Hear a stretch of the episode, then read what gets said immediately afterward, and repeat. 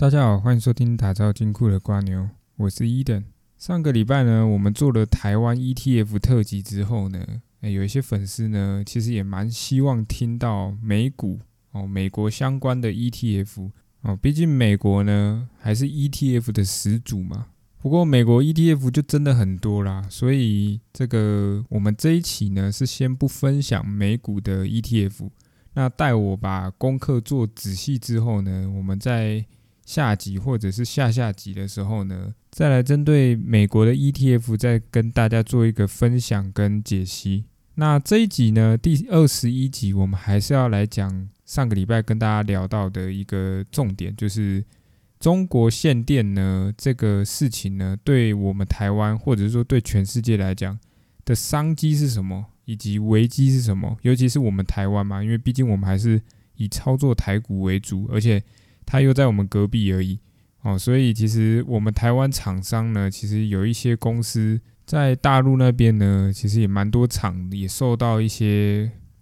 算是影响吧。我觉得个人影响应该算是蛮大的。那我们先来讲讲呢，中国限电这件事情呢，它的起因是什么？哦，因为我相信。不是那么多人会太过于去关注到中国限电这件事情啊，不一定啊哦，说不定大家这个平常还是有在看新闻，但有时候说实在的，诶，工作太忙之后就听到哦他们要限电，但是实际上为什么呢？其实不太清楚哦，或者是没有深入去了解。那因为我们毕竟是要来讲这个投资商机的嘛，所以我们还是要先知道起因是什么，然后从这个起因呢。去找找看有没有机会有投资的商机在。在去年我们疫情爆发呢，有一阵子呢，大家在开始追究到底是中国是不是那个病毒的来源的议题嘛？哦，那时候大家在追究这件源头调查的事情。那在去年的时候呢，在大概三月还是四月的时候，我记得澳洲那时候宣布针对中国疫情的源头进行调查。那为什么要讲到澳洲呢？因为其实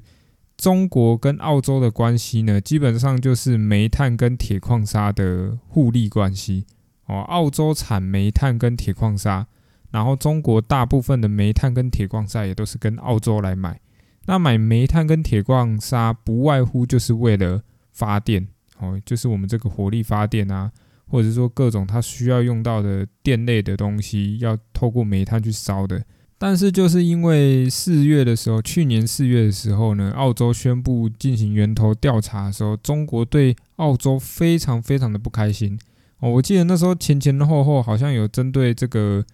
诶大麦类的进行课税啊，然后还有把那个澳洲的一堆龙虾送到中国的时候，然后宣布说什么这个龙虾不新鲜哦，有腐烂，然后全部都丢到海里面哦。我记得那时候这些事件呢。虽然不是说很严重或很大，但是确切爆发的时机点就是在今年的时候爆发了。哦，在去年更正一下，在去年十二月的时候，中国呢宣布禁止这个澳洲的煤炭跟铁矿砂的进口。哦，那也间接的影响到现在最近这个限电的政策。那但是中国它不可能说哦，我跟澳洲。这个煤炭的关系切断之后呢，就不需要买煤炭了，因为毕竟它还是要发电。那它转向跟谁买呢？它转向这个它的楼上哦，它上面的老大哥俄罗斯，或者是南非、印尼，还有听说还有加拿大等等这些国家。那这些国家呢，他们的源头又是澳洲哦，所以呢，你们会发现一件事情，它不是跟澳洲买煤炭，没错，但是它跟其他人买。那这个之间就会有一个利差在，什么意思呢？澳洲原本是直接卖给中国，有点像是原物料商跟这个厂商的关系。那现在中国跟俄罗斯、南非等国家买的话，有点像是什么？有点像是中间又被赚了一笔手续费，就是像中介商那种感觉啊。所以因此呢，它的煤炭的成本越来越高。哦，你如果有关注这个煤炭的期货的话呢，从去年开始煤炭就一路的飙涨，所以煤炭的成本会越来越贵，而且中间又要被这个中间的中介商呢抽一笔哦，所以中国买到的煤炭一定比一般这个直接原物料的地方买源头的地方买还要来的贵很多。但是呢，如果你今天为了把煤炭的这个成本 cover 过去，调涨了电价，我们都知道电是民生的基础，一旦电价调涨，代表的是什么？代表的是所有民生用品，包含是像是我们常用的卫生纸也好，或者是这个三 C 产品也好，这些所有的成本呢，都会无意间被提高，而导致的所有的物品都往上涨价。这个就是一个通膨的恶性循环。那中国为了抑制这个通膨的事件呢，它的电价就不能涨。那最后会导致什么？就是我的店呢卖的比原物料还来的便宜，那我就会一直赔钱。那这个对中国来讲呢，也不是乐见的，所以他就寄出了什么限电政策哦。所以整个限电的由来呢，大大体就是从去年的四月的时候，这个疫情。澳洲疫情源头调查这件事件一路延烧到今年的十月的时候，爆发了这个限电政策。但说实在的啊，你说说巧不巧，十一月的时候，全国呢，不是全国啊，全球就要召开气候会议，而我们全世界最大的这个碳排放的国家呢，也刚刚好是中国。那你说他在十月、九月的时候寄出这个限电政策，有没有一种？感觉好像是为了在十一月气候会议的时候写出我们的数据有降降下来的那种感觉哦，我不知道，我不清楚，但是我知道在这一阵子的这个廉价的时候呢，中国那边的，因为原本他们很推广电动车嘛，然后结果因为限电的关系呢，很多电动桩或者是说家里的这些这个电量都不足够的时候呢，导致的这个。大家在出门游玩的时候，都尽量什么不开冷气。我不知道大家有没有看到这个新闻，车子不开冷气，然后就赶快出去玩。原因就是因为它如果要充到一台车的电，可能要等五个多小时以上。哦，可能没那么久，有点夸张，但是起码就是要等。那等待就是最耗我们这个旅游的时机啦。所以其实这个这一阵子呢，我想人民也都其实苦不堪言呐。哦。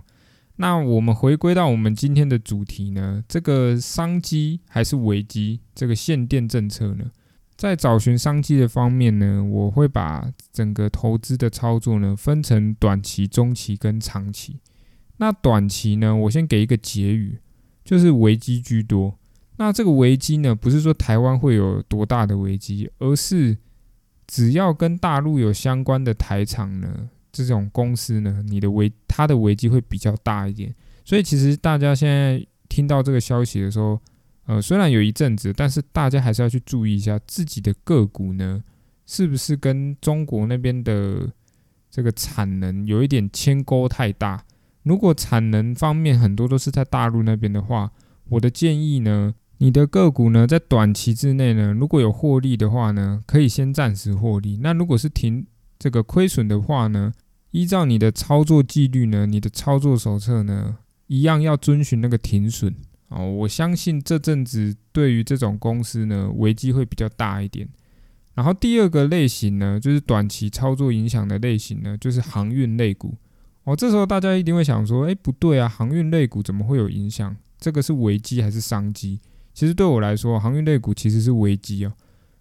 唯一的商机就是在在煤矿的那些公司，但是我今天不讨论在煤矿的那些公司啊，因为对我来说，他们也只是短多，也不会是长期的趋势啊。啊，我这个个人呢，也不太喜欢投资那种只有短短的可能一年的趋势而已这样子航运类股。那航运类股有一个重点呢，因为中国大陆它那边现在工厂会怎样？会停工，因为原本都可能做几秋几啊，现在都已经基本上变成是做二休五了那种感觉，所以有可能很多工厂宁可就不做了。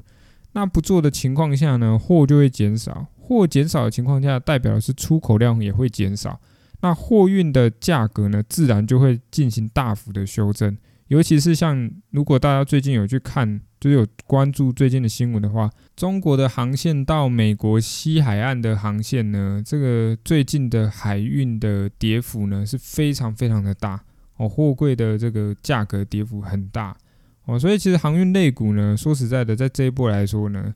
确实会很吃亏啊。而且偏偏中国大陆又是一个很大的一个经济体哦，你今天不出口，代表的是你进口也会减少嘛，因为你原物料什么的，或者是说有一些加工类的要到大陆那边的也都会减少，所以其实影响不单单只是中国到美国而已，未来会后续发酵的哦，我想还会有很多航运类的发酵效应的，但是呢，也正是因为短期有危机哦。就可以造就中期危机时所产生的商机，所以，我们中期的投资呢，就是要去找那些短期受影响，但是这件事件过后呢，这个投资商机仍然很大的公司。我就举两档个股哦，第一档叫做金相电，第二档叫做南电哦，这两之呢，大家应该也不陌生。金相电大部分就是做网通跟伺服类型的 PCB 板。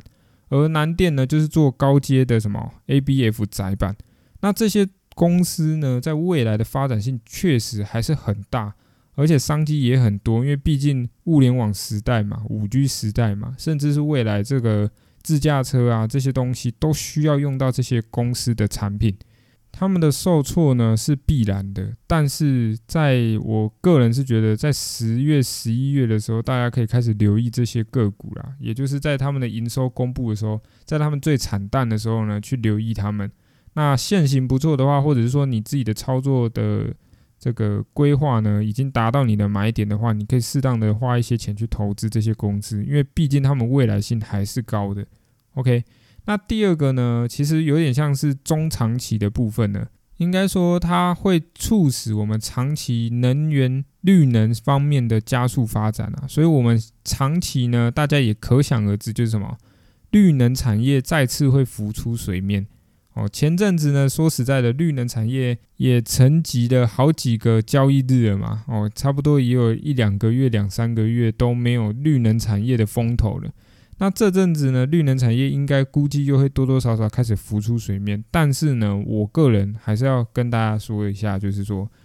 短期的浮出水面呢，不代表什么。但是毕竟它是长期的趋势哦，长期的产业。所以呢，绿能里面呢，我最看好的，当然还是以我们台湾的风风力发电族群为主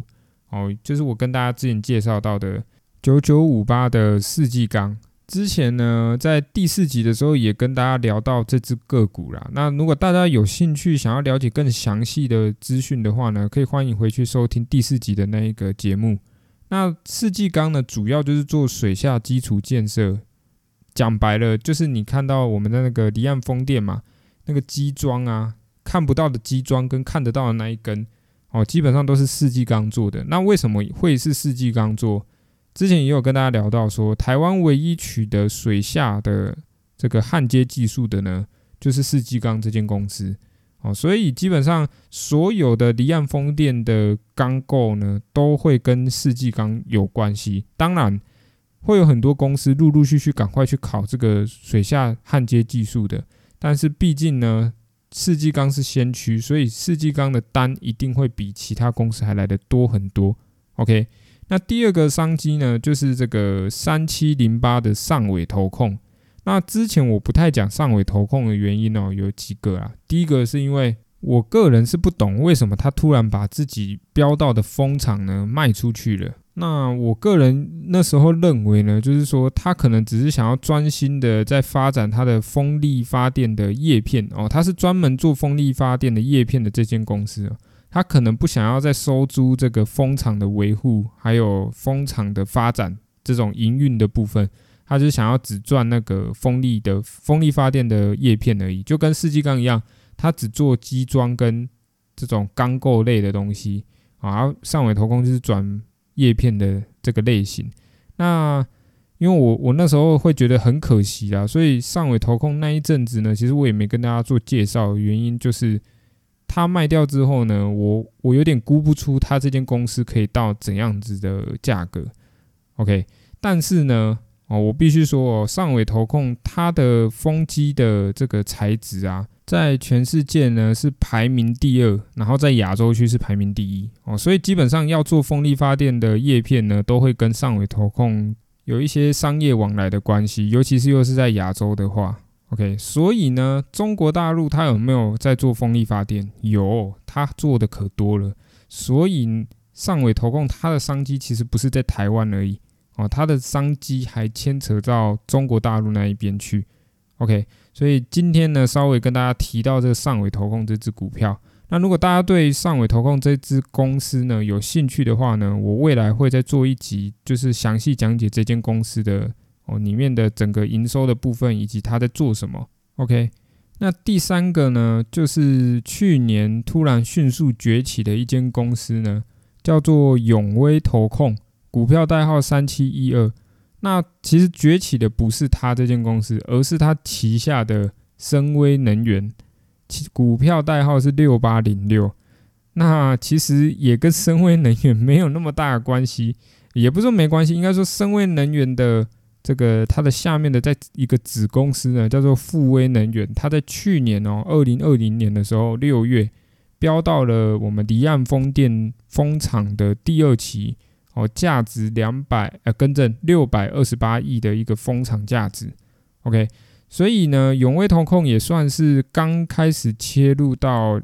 离岸风电这件事情，但是它以前在做的呢，都是陆陆方面的电力的部分。好像是举凡像太阳能啊，或者是水利啊，或者是风陆电的风，OK。那在去年六月的时候呢，它正式跨转到海上的风力发电。那你说它这间公司未来性高不高？我个人是觉得哦，如果你要投资的话呢，可以直接往深威能源去投资哦。就像世纪钢，它下面其实是那个世纪离岸在。做跟离岸风电有相关的嘛？那世纪离岸也是前阵子有开始上市的，但是呢，毕竟世纪钢还是比较老牌一点的，而且它算是它的母公司。那深威能源呢，就是富威能源的母公司。当然，永威投控就是投资这些公司的最大的大老板呢。所以看个人哦，因为永威投控的股价也稍微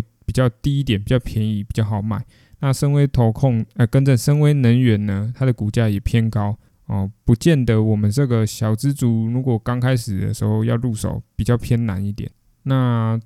结论呢，我觉得还是回归到我们最节目最一开始的时候跟大家聊到的，其实哦，我当初最一开始投资的时候，在这个选择产业的时候呢，能源方面的必然就是全世界的未来的大趋势啦，所以。如果大家在选择投资方面不知道要投资什么，不想要去投资电子类的，或者是说投资半导体类的，